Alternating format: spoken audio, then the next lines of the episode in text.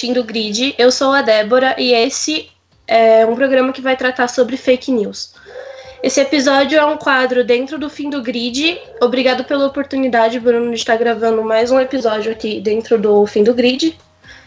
E hoje eu tenho dois convidados, o Gabriel Toledano do Aerocast e o Rubens do Boletim do Paddock. Sejam bem-vindos, meninos. Obrigado, Débora. Obrigado, Bruno, por mais um convite. E hoje vamos falar, né, dessa, desse tema que, por incrível que pareça, chegou até mesmo na Fórmula 1, saiu do âmbito da política e agora está ingressado na Fórmula 1.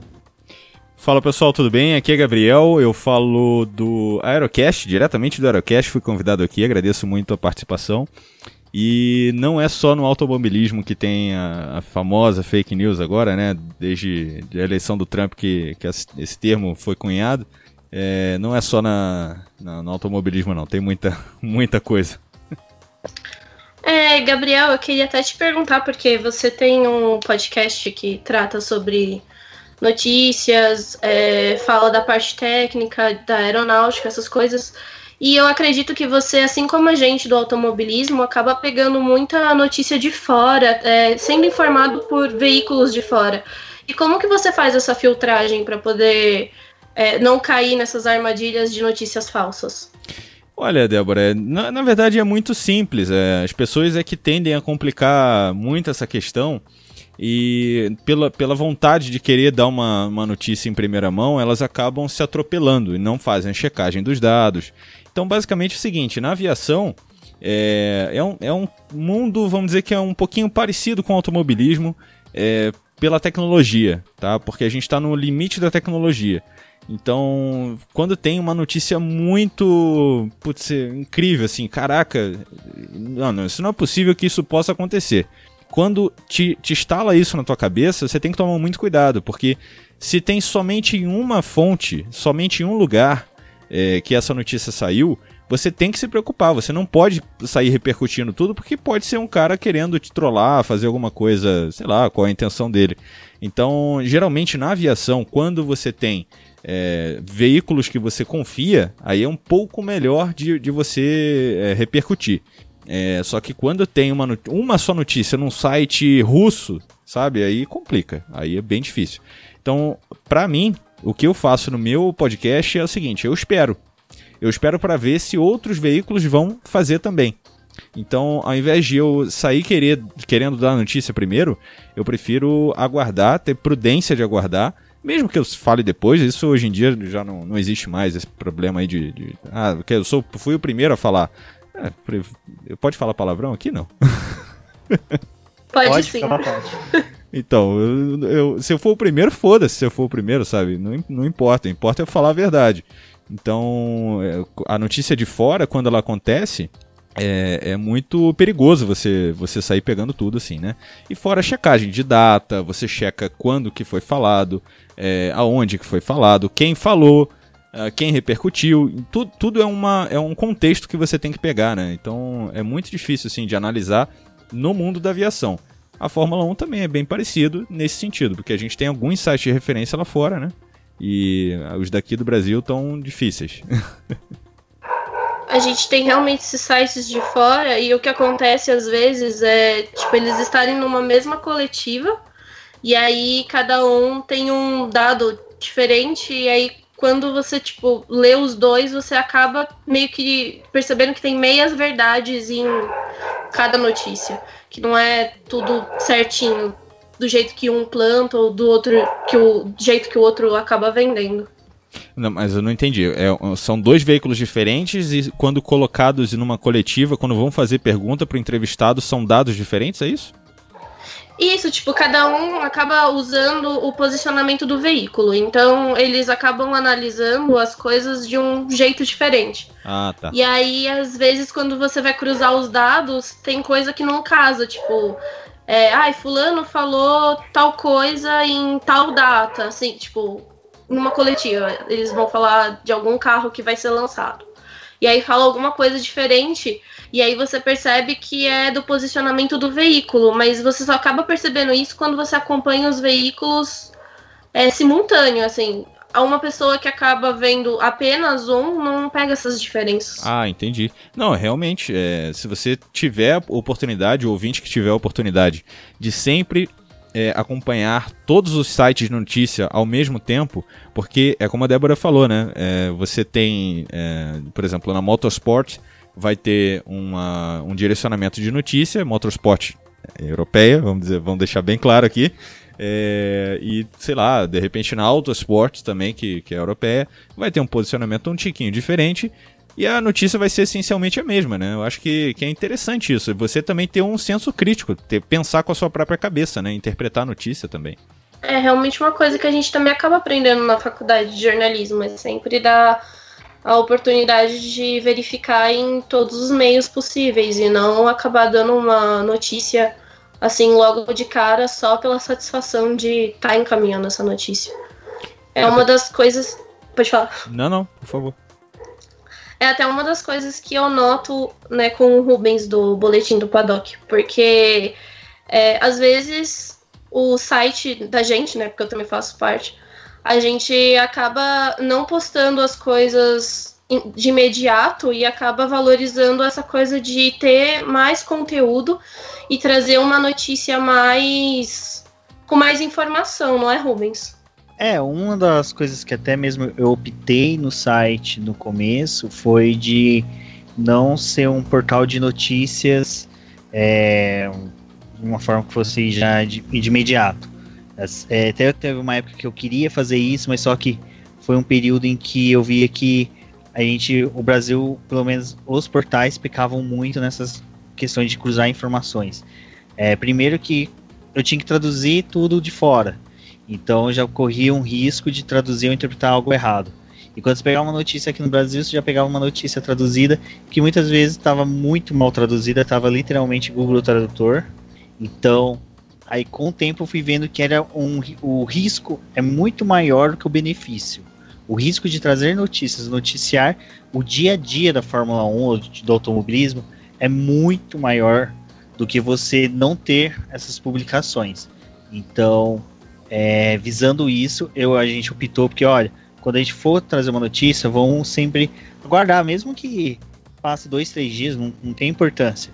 Nem que seja mais uma questão da gente não noticiar, mas a gente dar a nossa opinião sobre aquele assunto, é melhor do que querer ter a notícia publicada e correr o risco de ser uma fake news ou ser uma notícia mal interpretada até mesmo por quem obteve a informação de dentro da equipe, junto de um piloto, junto de um dirigente. Então, essa que é mais ou menos a linha que nós seguimos lá no boletim e que é, eu acredito que pelo menos está dando certo. Ah, uma das coisas que vocês falaram, até o Gabriel falou que quando ele vê, pega uma notícia, alguma informação de fora, ele espera, cruza informações com outros portais ou, e é, é, verifica números, datas. Isso daí a gente faz bastante até na, na, nos posts históricos. A gente sempre busca mais de uma fonte, né? Porque mesmo que é um fato histórico, vamos supor, você pega de um piloto que Ayrton Senna aqui, todos tudo que é dele é notório, todo mundo conhece, mas sempre você corre o risco de ter uma ou duas informações erradas, números trocados, que às vezes o texto está tão bom, mas só que naquele pequena falha ali daquela data, daquele número, ou até uma informação errada, você perde toda a credibilidade do texto, vamos por assim. Então aí o colunista fica manchado nesse momento. Até porque, Rubens, isso que você falou anteriormente é importante sobre é, a tua linha editorial de você não se importar muito de não querer dar a informação logo na frente. Porque, cara, vamos ser sinceros aqui, vai. É, sai uma notícia que a gente se interessa muito, pelo menos eu faço isso, tá? Não sei se todo mundo vai fazer também. Mas você se interessa muito por uma coisa, você vai caçar. É, por exemplo, vou, vou, dar um exemplo mais comum aqui, vai. Você vai caçar no, no jornal o Globo, você vai caçar no G1, você vai caçar no, no UOL, você vai caçar no Terra. É, você vai. É porque cada um dá uma, uma informação um pouquinho a mais do que o outro. Então eu, particularmente, gosto muito de me cercar de várias fontes para, primeiro, pensar com a minha própria cabeça, segundo, para ter outras informações e assim, eu não fico é, acessando o site porque, ah não, o cara lançou primeiro, eu vou dar preferência para ele. Não. É, se, o, o, cara que te acompanha, Rubens, com certeza ele gosta do jeito que você escreve. Ele gosta do, do jeito que você pensa, ele gosta do teu estilo. é, editorial, ele, pô, ele tá interessado no teu conteúdo, ele não tá interessado se você tá lançando a notícia primeiro ou não, pô. Isso é coisa da década de 70, 60, sabe? Na, na, no início da, da, imprensa, que não tinha como verificar, o cara, se, se ninguém lançasse, não tinha como esperar o outro. Alguém tinha que lançar primeiro. Então, hoje em dia não, hoje em dia é diferente. Eu, o, o meu ouvinte, ele não tá interessado que eu vou lançar um programa falando pela primeira vez sobre alguma coisa. Não, ele quer o nosso jeito, a nossa brincadeira, o jeito descontraído de falar sobre aviação, não deixando a parte séria de lado. Então, eu acho que não tem muito isso, né? A, a CNN, é, hoje em dia, é, de, depois da, do, do, Trump que ele fez lá com a, com a CNN, virou chacota internacional, porque putz, realmente é, tinha algumas notícias que eram mentirosas, eram plantadas. E eu acho que não é essa linha editorial que a gente se dispõe a fazer. Pelo menos eu, eu nunca vi vocês fazerem isso também. Eu, eu geralmente, quando eu tô fazendo os meus textos, eu busco tentar fazer a forma mais correta. Geralmente, quando eu tô fazendo principalmente os textos de review da corrida, porque eu tô assistindo a corrida e já tô fazendo o texto e olhando, acabo é, tendo auxílio do aplicativo da Fórmula 1 uhum. para poder fazer. Então, às vezes, eu acabo pegando assim, tipo, ai, vamos supor, o Sainz bateu em tal curva e eu não consegui pegar o número daquela curva, eu deixo tipo uma observação no meu texto e depois eu vou fazer a checagem no aplicativo. Sim. Ou às vezes também eu acabo fazendo assim, ah, eu vou colocar as fotos da corrida, né? Então, a, o Twitter da Fórmula 1, de vez em quando, eles colocam esses dados precisos, tipo, ah, fulano bateu em tal curva, fez uma, uma ultrapassagem em tal lugar. Então, eu acabo usando também esse método para poder checar o meu próprio texto, para não deixar coisa errada. E o que eu vejo algumas vezes é de entrar em outros sites para poder também ver os reviews das corridas deles, porque é legal ter uma segunda opinião, né? Claro. claro. E aí, às, às vezes eu acabo pegando, tipo, ai. É, acabou é, no texto tá a curva errada, o lugar da ultrapassagem errado, e aí eu falo, meu, eu já fiz a checagem duas vezes, e nessa ânsia, muitos dos portais quererem publicar logo quando a corrida acaba, eles acabam deixando coisas erradas. É. Não, isso é horrível, porque, primeiro, você vai desinformar o teu leitor. O leitor, o leigo, ele acho que ele, que ele vai ficar ok. Ah, o Sainz bateu na curva 2. Se o Sainz bateu na curva 2 ou se bateu na curva 5, pro leitor leigo, não vai fazer a menor diferença. O problema é o cara que já é um pouco mais entendido, que viu a corrida, ele olha lá, ué, mas não foi na curva 5, foi na curva 2, peraí, tem alguma coisa errada. Aí você acaba confundindo a cabeça do cara à toa. Assim, a, a, por incompetência da checagem, você confunde a cabeça do cara. O cara, obviamente, você confunde uma vez, confunde duas, confunde três, você não vai confundir a quarta. O cara já não vai nem te ouvir mais. E isso, isso é verdade, é realmente verdade. A pessoa acaba abandonando a, a leitura do seu texto ou até a credibilidade do que você está tentando passar para ela. É, o, a gente vê é, hoje em dia é, notícias que as pessoas tentam fazer com que virem furos, é, mas olha, se você for parar para pensar, é, como é que era o jornalismo de Fórmula 1 lá na década de 70, no Emerson, Emerson Fittipaldi, aqui no Brasil? Era praticamente desmatando, né? O bandeirante lá, cortando mato e tudo mais. É, é, é essa ideia que eu tenho, o cara desbravador, que tinha que mandar acompanhar a corrida, sei lá, na, em Kyalami, é, não sei nem se Kyalami era na década de 70, mas enfim, é, uma corrida muito longe, e o cara tem que mandar a informação aqui para o jornal impresso no Brasil, porque não tinha internet naquela época, e o jornal, lá um jornalista redigia a, a, a notícia toda, formatar a notícia toda. Então imagina, um ruído de comunicação entre o cara que tá lá no circuito e ele viu o que aconteceu, mas de repente tava lá no final, ele não conseguiu ver direito. Aí já tem um ruído que ele passa pro jornalista, o jornalista escreve e aí sai. Imagina, né, como é que era. Eu, eu acho que, que o jornalista daquela época era um herói, de verdade. Tem um só uma historinha bem curiosa sobre essa questão de de noticiar, principalmente notícia falsa sobre Fórmula 1. Não foi falsa, mas foi uma, uma falha na comunicação que foi o Galvão Bueno e o Reginaldo Leme, num desses corridas na Europa da década de 70, comecinho da década de 80, passou a informação errada, eles só ficaram sabendo, tipo, eles fizeram, se eu não me engano, foi na Áustria, eles foram para Londres, o voo, aí o voo veio para o Rio de Janeiro e só ficaram sabendo que eles erraram no Rio de Janeiro. Então, É pra você ver como naquela época. É que naquela época não ia ter o um mimimi todo do, do Twitter, né? Do pessoal reclamando. Mas hoje, assim, é essa questão de, de informações. É, o, que, o, que, o que, pelo menos assim, pro, pro leitor, pro ouvinte, né, ter uma noção de como eu faço. Eu tenho uma ferramenta do Google, que é do. que o Google pega, fica pesquisando a todo momento aquela palavra para mim e só busca as notícias que são referentes àquela palavra, que nem vamos supor. Hoje, na da, da nossa gravação, é aniversário do Michael Schumacher. Então o Google pesquisou tudo que saiu sobre o Michael Schumacher e me manda um resumo em e-mail. E nesse daqui eu já filtro o que eu quero. Então eu só coloco portais que sejam com o nome .com.br, por exemplo, ou que seja .com, mas que não tenha WordPress, Blogspot, então ou seja, já corta blog. É, já que tenha protocolos de segurança. Então já faz com que tenha um filtro aí de pelo menos de confiança daquele site. Significa que a pessoa investiu um dinheiro para ter um protocolo de segurança no site dele, ela investiu no domínio, então já começa a criar uns critérios aí melhor. Tudo bem, a gente sabe que alguns portais aqui no Brasil noticia qualquer coisa, mesmo estando com essas informações. Mas so, é, e isso, com o tempo, você vai criando filtros. É, nunca pegar uma coisa que tá, tá bombando no Twitter. Ah, tá bombando no Twitter, 10, 20 pessoas tá falando. Eu já vi blogueiro, jornalista, youtuber pegar simplesmente um tweet e fazer um vídeo, fazer um texto em cima de um tweet de um de um, sei lá, eu, de um blogueiro que só que ele é amigo do parente de um vizinho de uma equipe e o cara trabalha em cima daquilo. Então, eu já vi isso assim, e você falava: "Não, cara, não faz isso. Não faz isso". Um, pra vocês terem uma ideia de que de que já aconteceu, foi de falarem de de, do Felipe Nasser numa equipe, sendo que ele já estava totalmente descartado, a equipe que eles estavam pregando ele já estava com dois pilotos já contratados, estava tudo certo, mas só que no Brasil aqui, por causa de dois, três tweets de é, pseudos jornalistas na Europa, que tipo também é aqueles que ficam só soltando as coisas para ganhar RT movimentação, noticiaram que o Felipe Nasser estava na Renault. E aquilo, tipo, bombou, o pessoal, nossa, sensacional. Quando perceberam que não tinha, todo mundo escalou. Aí, tipo, ah, não falamos nada, não fizemos nada, mas só porque Por causa de um tweetzinho besta em que surgiu lá e a pessoa achou que ia ser a notícia do século. Mas, assim, tipo, busca informação.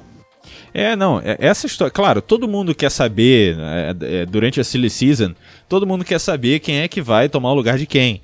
É, isso é natural, é, é natural do fã de Fórmula 1 é, até natural do, do, próprio jornalista também de Fórmula 1 querer dar uma notícia. É, só que, cara, essa questão é, não tem como, não é sólida. A gente viu agora, é, a gente pode falar da, do, do que aconteceu? Pode, à vontade. Sim, a gente, a gente gostaria tá. mesmo de entrar nesse assunto. É, a gente viu agora acontecer na, nas últimas semanas aí, antes do, do Réveillon. É, cara, eu não sou produtor de, de conteúdo de Fórmula 1 não, não tenho blog de Fórmula 1, não faço nada da, da Fórmula 1. Eu só gosto de Fórmula 1 e, e, gosto de vocês porque a gente consegue falar. Eu não, não tenho nenhum amigo meu aqui que eu consiga falar. Então, pô, eu acompanho o que vocês fazem. Então, tem, tem jornalista que já criticou vocês e, putz, lançou uma besteira, lançou um negócio muito frágil sobre uma notícia do Kubica na, na, na Williams. É, afirmando com todas as palavras e falando assim, não, olha, o que estão falando aí do, de, de, ah, que talvez vai ser, talvez não sei, é, é, tudo besteira. Ele já, já está confirmado na Williams e o resto é mimimi. Cara, como é que você fala um negócio desse, velho? O, é, não entra na minha cabeça um jornalista que se ele, ele se dispõe a ser grande, a, a escrever para um, um portal grande é, e, e dá esse, esse tipo de notícia tão frágil é, cara, a gente teve. Na, foi quando que, que teve? Foi 2015 ou 2016 que teve aquele problema com o Nasser na Sauber? Com. Com outro piloto. Pô, você esqueci o nome do outro piloto. Eu acho que foi 2015. O Vandergaard. Ah, foi no começo de 2015. Então, foi, foi antes da, da corrida na Austrália, não foi? Foi, foi no, no paddock que aconteceu isso. O, o Vandergaard chegou a vestir o macacão da Sauber, pô. Então, você vê, imagina, o cara dá a notícia de que o Nasser tá na Fórmula 1, aí vem, vê a, a, a imagem na transmissão oficial da Fórmula 1 Management, o, o Vandergaard lá com, com o macacão. E aí, a cara onde é que vai? Vai no chão, pô. Então não adianta. Esse tipo de notícia é muito frágil. E, e a questão da, da fake news é, é, é, tão forte hoje em dia que o cara, ele mesmo sendo desmascarado, ele não arregou o pé.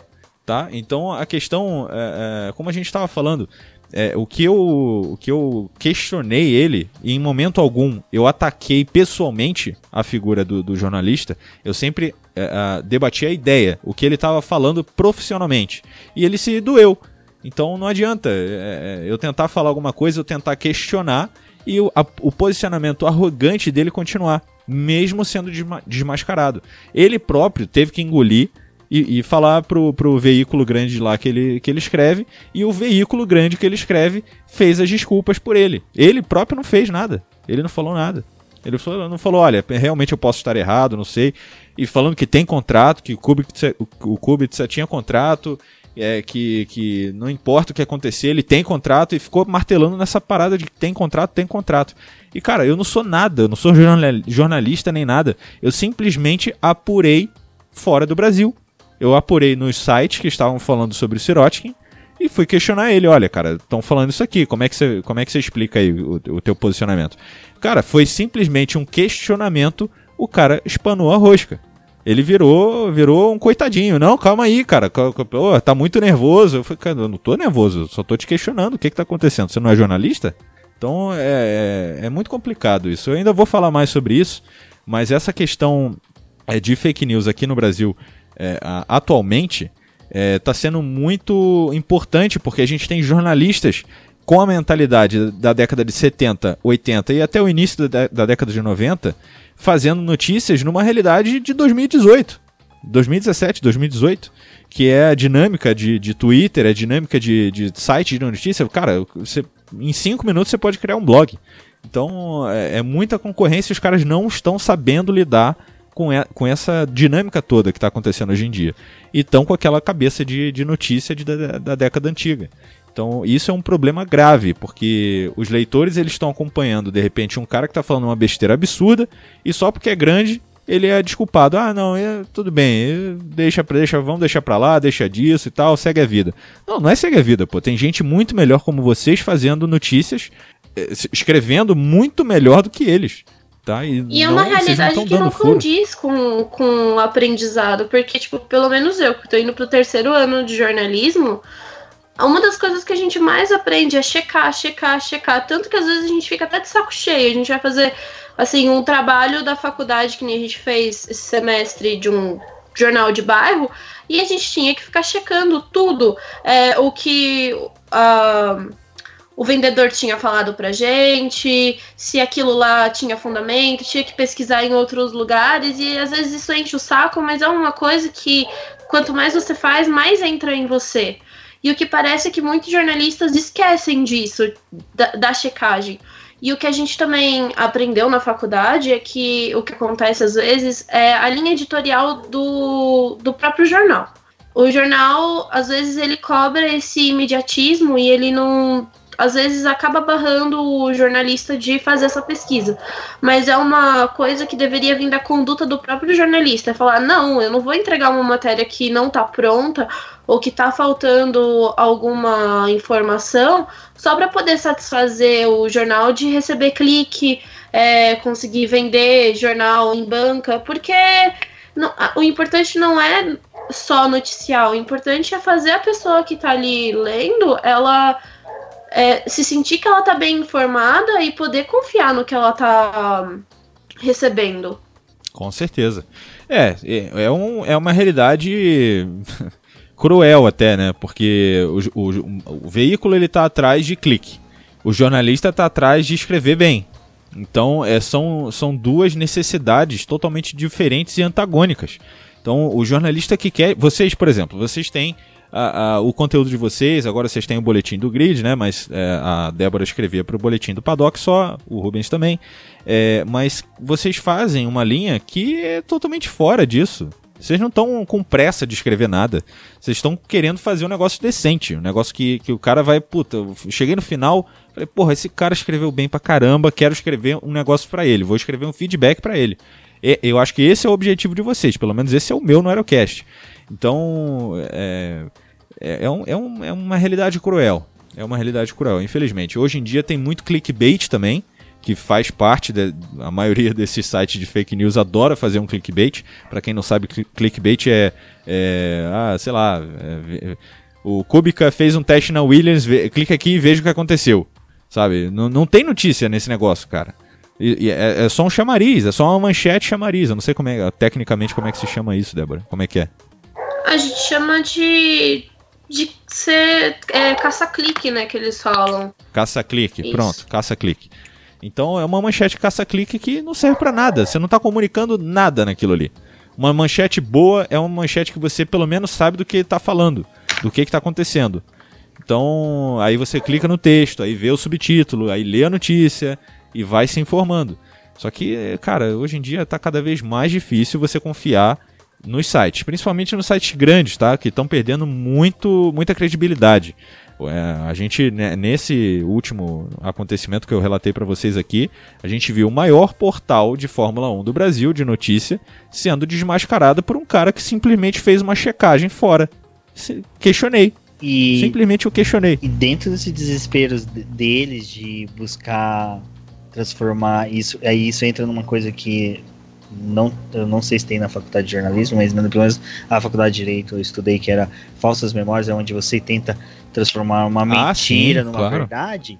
Eles começaram a criar situações em que aquela possível contratação do Kubica realmente existia, até onde que eles chegaram a envolver o Felipe Massa inserindo uma frase que o Felipe Massa tinha dado no, em Abu Dhabi, onde que ele confirmou que o Kubrick realmente tinha assinado. Ou seja, aí a gente vê até onde que eles vão, até onde que esse, esse mercado da, da notícia vai, porque simplesmente eles querem é, despejar notícias na internet, um maior volume de notícias sem conteúdo, sem é, o intuito de, de noticiar, de informar, mas simplesmente de ter um volume de posts grande, simplesmente para ter cliques, para poder ter page views, para poder vender é, para um, um banner e falar: olha, coloca seu banner aqui. Nós tivemos 5, 6 mil acessos no dia que soltamos essa notícia.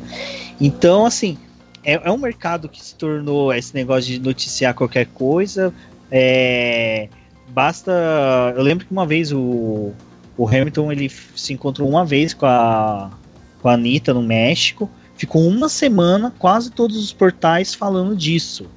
Então os caras tinham o cúmulo de acompanhar o, os streamings de música do Hamilton para poder ver. Toda vez que ele estava ouvindo a Anitta, os portais soltavam assim: é, Hamilton acompanha a Anitta, Hamilton não sei o que. Puts, cara, pelo amor de Deus. É revista Caras agora que tá cuidando da Fórmula 1. É e, tipo, ele não tinha necessidade disso, tá bom. O cara tá chavecando, ah, dane-se, velho. O cara.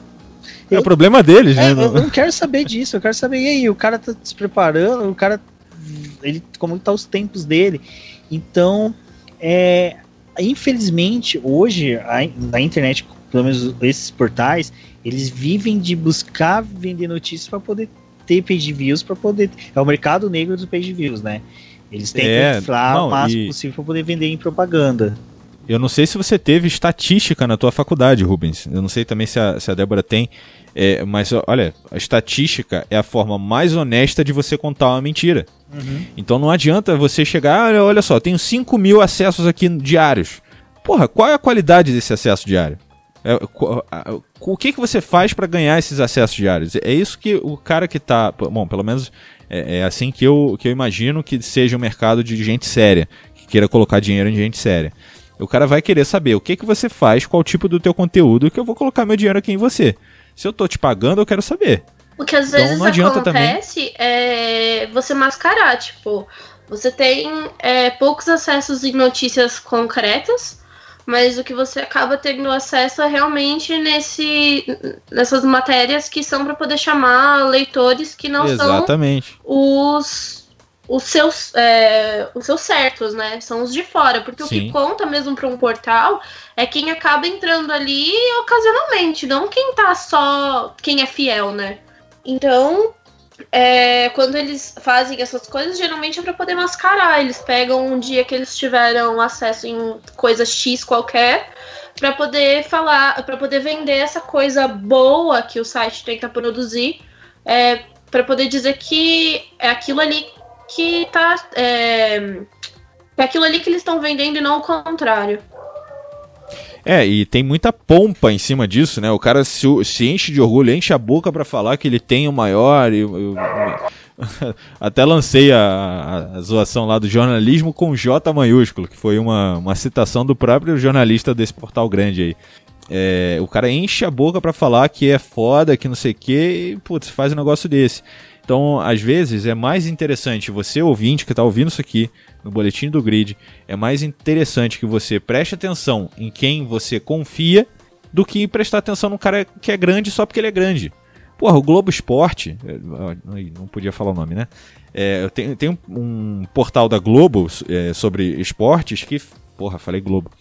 Tem um, tem um portal de comunicação de um veículo grande aqui. Foi mal. Tem um portal de, de comunicação de um veículo grande é, de televisão da, da TV brasileira que tem uma seção de esportes. E, cara, é gigantesco, todo mundo conhece. E mesmo assim, quando sai uma notícia do Kubica na Williams, eles noticiam o Kubica na Williams. Quando sai uma notícia do Sirotkin na Williams, eles vão, vão lá, na notícia seguinte falam Sirotkin na Williams. E não apagam o, Kubica, o Kubica na Williams. E tá todo mundo bem. Só porque os caras são grandes? Não, porra. Os caras, cara, não tem credibilidade nenhuma. Eles só são grandes porque eles têm uma, uma rede de televisão gigante atrás.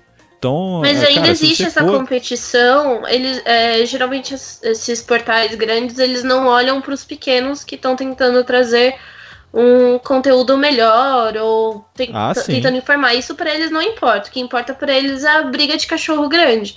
E, Exatamente. E quem posta primeiro? É uma das coisas, assim, vou fugir um pouquinho do assunto da Fórmula 1, mas foi uma das coisas que eu vi quando teve o lançamento do álbum do YouTube. É, um portal foi postar um review desse CD e o review não estava completamente pronto, porque tinha algumas músicas que eram parecidas com o álbum anterior. E aí eles postaram a matéria sem é, colocar o nome dessas músicas do álbum anterior que era semelhante. Pra que tentar postar antes? Tipo, isso era umas 7 horas da manhã que estavam postando, porque foi. Tinham lançado o álbum na madrugada aqui no Brasil. Então, pra que você posta um negócio que ainda tá inacabado, que você ainda tá fazendo só para as pessoas acessarem? E quem realmente tá entrando ali porque quer saber o que, que é de, de diferente, o que, que tem de novo, a, a pessoa acaba se sentindo frustrada por ficar. por ler um post gigante que não tem informação nenhuma que só tá ali pra poder é. te enrolar. É, isso é a meia, é a meia verdade, né? É notícia pela metade. É, e... é um problema. Eu vou te... Desculpa, Rubens, Não, pode falar. Só indo um pouquinho mais nesse negócio de me, é, notícia que é meia verdade ou que não é noticiado tudo por completo. Uh, eu sei que o Gabriel chegou a acompanhar isso, ele chegou a ler até o projeto de lei da reforma trabalhista. Você via vários portais falando que é, a reforma trabalhista vai mudar a forma do trabalhador de, de, viver. O contrato de trabalho vai mudar. Ah, sim. Você não tinha um bendito portal falando de quais eram o que, que ia ser afetado, o que, que ia modificar. Tipo, é, ah, vai ser ruim pro trabalhador. Qual trabalhador? O, o Brasil da, CLT antiga era de 1940. A, você é. vê, você tem mais de 70 anos aí de CLT e que estava toda engessada numa cultura que era totalmente diferente. E então, assim, você tinha portais que eles tinham mais o interesse de. Uh, o título normalmente era assim: o trabalhador veja o que você perde. Na hora que você lia, não tinha nada. Tinha nada. Não, e, e alarmista, né, Rubens? Porque alarmista gera clique. Né? A, a, o desespero gera o clique. É, era um caça-clique. Eu lembro que teve, teve um dia que eu vi uma discussão num grupo do WhatsApp, o pessoal falando, dando risada, ah, você chega pro pessoal que tá reclamando de direito do, da reforma, é, pergunta para ele qual direito que ele perdeu, ninguém sabe. Aí eu brincando Exato. comecei a listar quais que mudaram. Eu falei, esses mudaram. Perder, não perdeu porque ninguém perde nada, você só tem modificações, que é o que ninguém falou. Então, é lógico, eu não vou ficar aqui justificando, defendendo nada, mas só que só para o pessoal claro, ouvinte claro. ter uma ideia de como é, os próprios portais que teriam a obrigação legal, e isso é legal mesmo, eles têm, porque eles trabalham com concessão, esses principais portais, porque a maioria tem algum vínculo com alguma emissora de TV, então junto a isso eles têm essa obrigação de noticiar o que é verdade, ou pelo menos trazer informações que reflitam aquilo que realmente está acontecendo. agora a gente vai ter a reforma da Previdência. Eu tô vendo, eles estão falando tudo errado e nada do que é deveria verdade. ser falado. Então, é a mesma coisa da Fórmula 1, é a mesma coisa da aviação, é a mesma coisa da, de qualquer área, futebol, que você tem informações em que o portal só quer noticiar. Tem um jornal aqui em São Paulo, eu trabalho no, do plantão, às vezes, num departamento jurídico de um sindicato.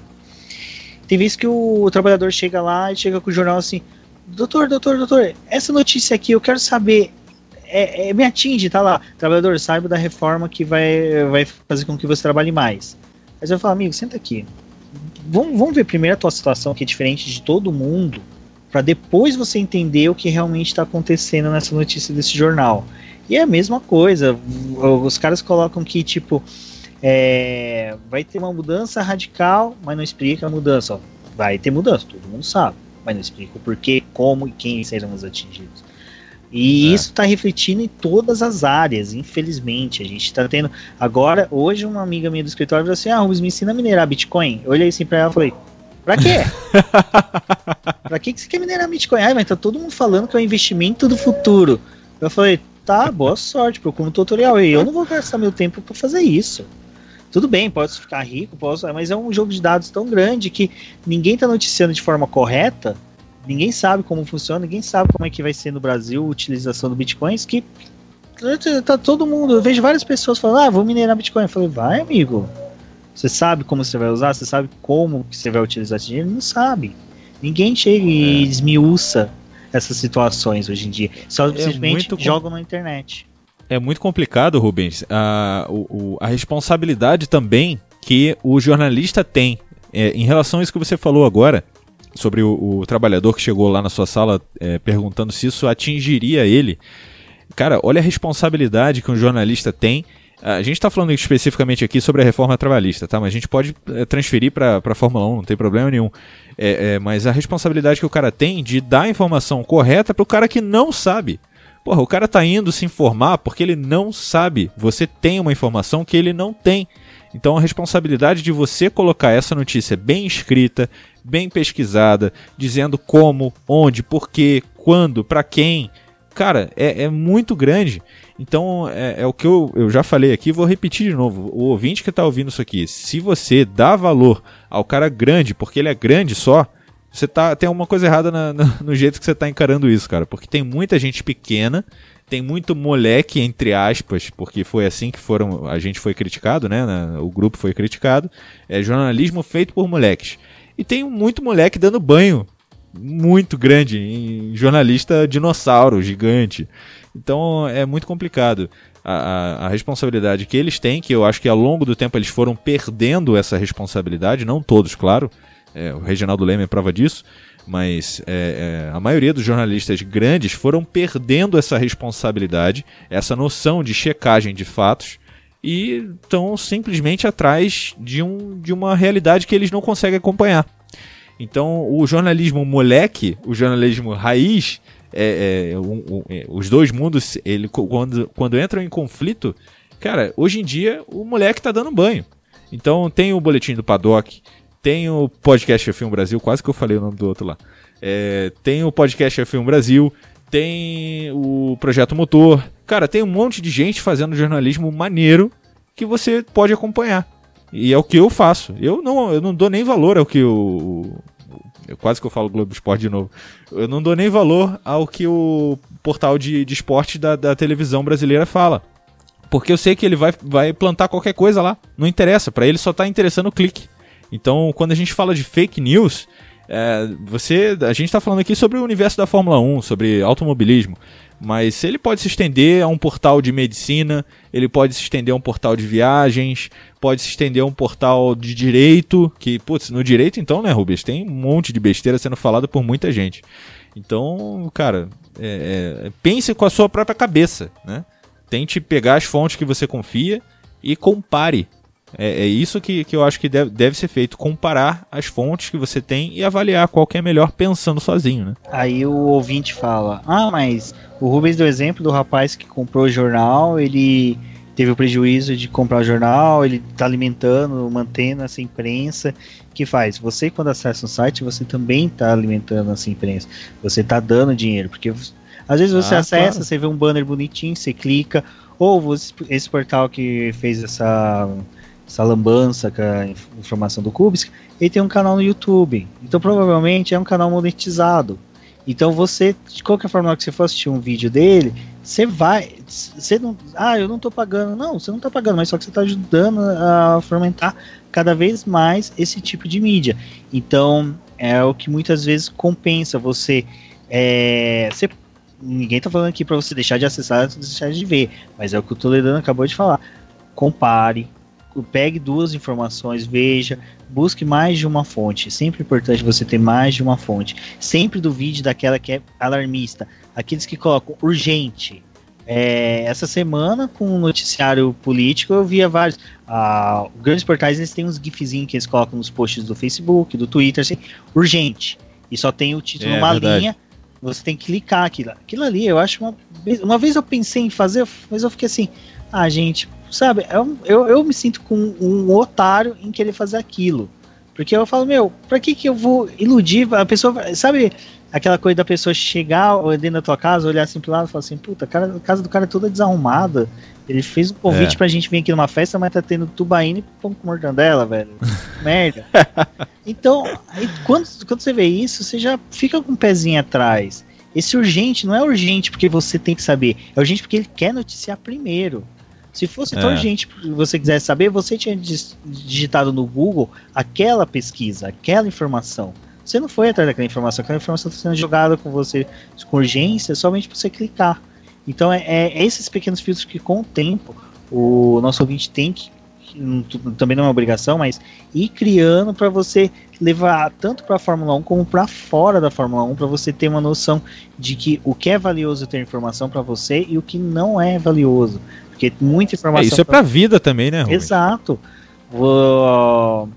Ah, o Toledano sabe, a gente. Você pega essa questão que nem da, de aviação, quando tem um acidente, uma catástrofe. Meu, o que pipoca de informação falsa, notícia falsa. Nossa senhora, é grande. Eu acho que o Toledano deve ter sofrido, porque deve ficar vários portais, pessoas ligando, entrando em contato com ele pra, tipo, ó, me esclarece. Não tem como esclarecer de imediato. Isso eu falo Olha, eu pode falar. Eu vou te dar um exemplo do que aconteceu com o acidente da Chapecoense. Tudo bem, não é Fórmula 1, mas eu acho que é extremamente relevante para você ver como para o ouvinte entender como que a gente pensa com a nossa própria cabeça. Tudo bem, eu sou aviador, eu tenho conhecimento, eu posso ir um pouco mais a fundo do que a água na canela do, dos portais, tá? É, só que o que era noticiado era um monte de besteira sendo falada, porque, ah, eu, eu acho que é isso. Aí o cara vai pega uma outra notícia de um outro acidente Cada, cada, cada acidente é um acidente diferente. Então o cara pega uma, uma, notícia de um acidente com um avião parecido com o que aconteceu no Chapecoense e acha que vai ser a mesma coisa. Cara, eu fiz uma pesquisa, eu fiquei um dia inteiro. No dia que aconteceu, eu fiquei o dia inteiro, foram vinte e tantas horas, é, só focado nisso. Eu próprio pesquisei, eu fui, cara, eu fui em, atrás da, no site do fabricante do avião.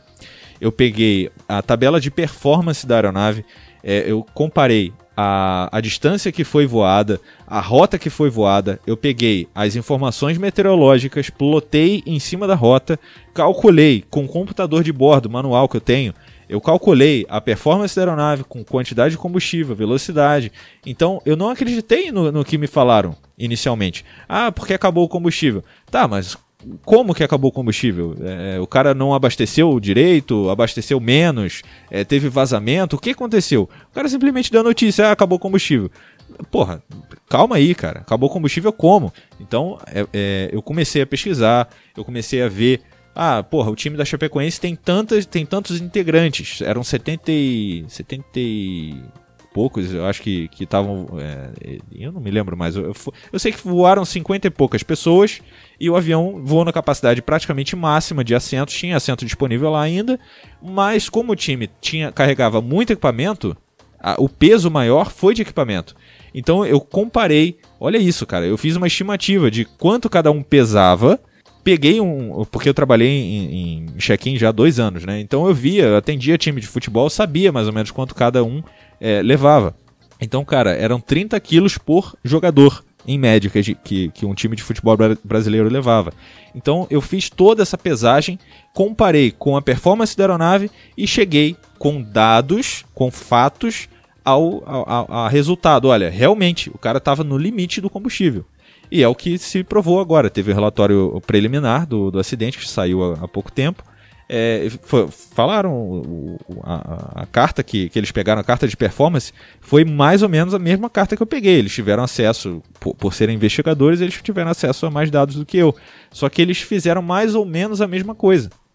Então, quando você pega uma notícia e a, resolve analisar, você pode tirar muito mais informação se você for um cara crítico que é o que eu tentei fazer com o Sirotkin e eu acabei é, destruindo o cara lá sem, sem essa intenção. Não era nem minha intenção essa.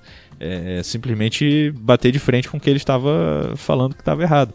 Então você imagina, eu chegar pro G1 e bater de frente com os dados que eu peguei que estava diferente da notícia deles. Ele ia cagar pra mim, ah, esse moleque é idiota, não sabe nada. Mas não é, não é a realidade, né? Eu acho que o que fica a lição desse programa é, as pessoas que não estão envolvidas nesse. que não tem esse tipo de estudo, assim, que não é um jornalista mesmo formado, que não é uma pessoa que trabalha diretamente com mídia social, ela ter esse, é, esse cuidado de analisar tudo que chega para elas, filtrar e procurar em mais de um canal. É, o que a gente aprende muito na faculdade é que ultimamente é, os grandes portais mesmo, eles não são o veículo principal para a notícia chegar até você. É, o que é notado é que ultimamente as pessoas passam muito mais tempo no Facebook ou até mesmo no Twitter recebendo a notícia que vem dali. E muitas vezes o que, a, o que acaba é, acontecendo é a pessoa tomando aquilo que vem dessas mídias sociais como verdade. E isso não é uma coisa que é, você tem que fazer. No começo, quando essas redes sociais surgiram, já existia esse tipo de fake news, mas era um pouco menos, né?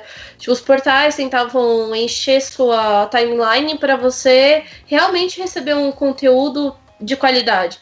Só que ultimamente eles veem que as pessoas. Que tem mais gente que não é tão esclarecida assim que de qualquer jeito vai chegar até o portal deles e vai ter acesso da, à informação do mesmo jeito que uma pessoa é, que, que, é assinante daquele canal.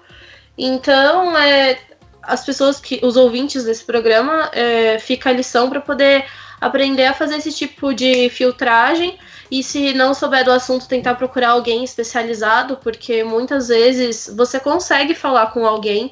Você não precisa ser só um jornalista para você conseguir falar com alguém importante. Ah, você consegue ter uma assessoria de imprensa que você entra em contato, você consegue ter pessoas que trabalham dentro desse ramo mesmo, que podem te fornecer um pouquinho mais daquele conteúdo e não só uma coisa geral. Então, eu acho que esse, essa lição que esse programa traz para todo mundo que está escutando. E eu gostaria, meninos, que vocês fizessem as suas considerações finais. falassem um pouco mais. Não, eu, eu, já, eu já tô no meu limite aqui, eu já, já fiz, inclusive. Eu posso fazer. É, não sei se você vai abrir é, espaço para falar do Aerocast, mas. Não, pode falar. É, se que... Uh, tá. uh, bom, então a gente é isso. Eu acho que, que deve ser feita uma, uma análise, pense com a sua própria cabeça. E se você quiser saber um pouquinho mais sobre aviação, que tem um pouquinho a ver com Fórmula 1 pela tecnologia aerodinâmica e tudo mais, isso é uma parte que me interessa muito do automobilismo, você pode acessar o meu podcast. A gente fala sobre aviação de uma forma muito bem humorada, sem deixar a parte séria de lado. A gente tem entrevistas com personalidades importantes da aviação e besteira também, besterol, diversão e tudo mais. Então, se você quiser, acessa lá aerocast.com.br. Bom, pessoal, é, mais uma vez, muito obrigado, Gabriel, por ter participado com a gente, aceitado o convite aí da Nada. Assim, é, é uma emoção gravar com você, que até eu brinquei agora no Twitter, que eu tô zerando minha vida na, na podosfera, gravando com você. É, para com isso, porque isso. eu também tô muito feliz que você, você aceitou o convite.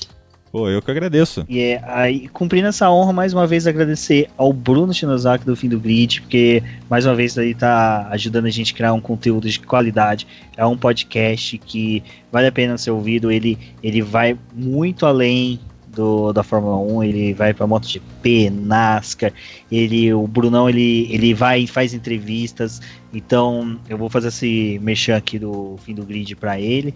E também vocês acessem o boletim do paddock.com.br lá. Ó, nesse período de férias a gente está seguindo com a série de 365 dias, contando cada dia da história do automobilismo, mas logo logo começa a pré-temporada de Fórmula 1, tem Daytona 500 agora, tem outras categorias também que a gente vai tentar fazer uma cobertura ali, ou pelo menos comentar dentro do possível com vocês. Eu sou a Débora, eu gostaria de agradecer aos meninos por terem participado do programa.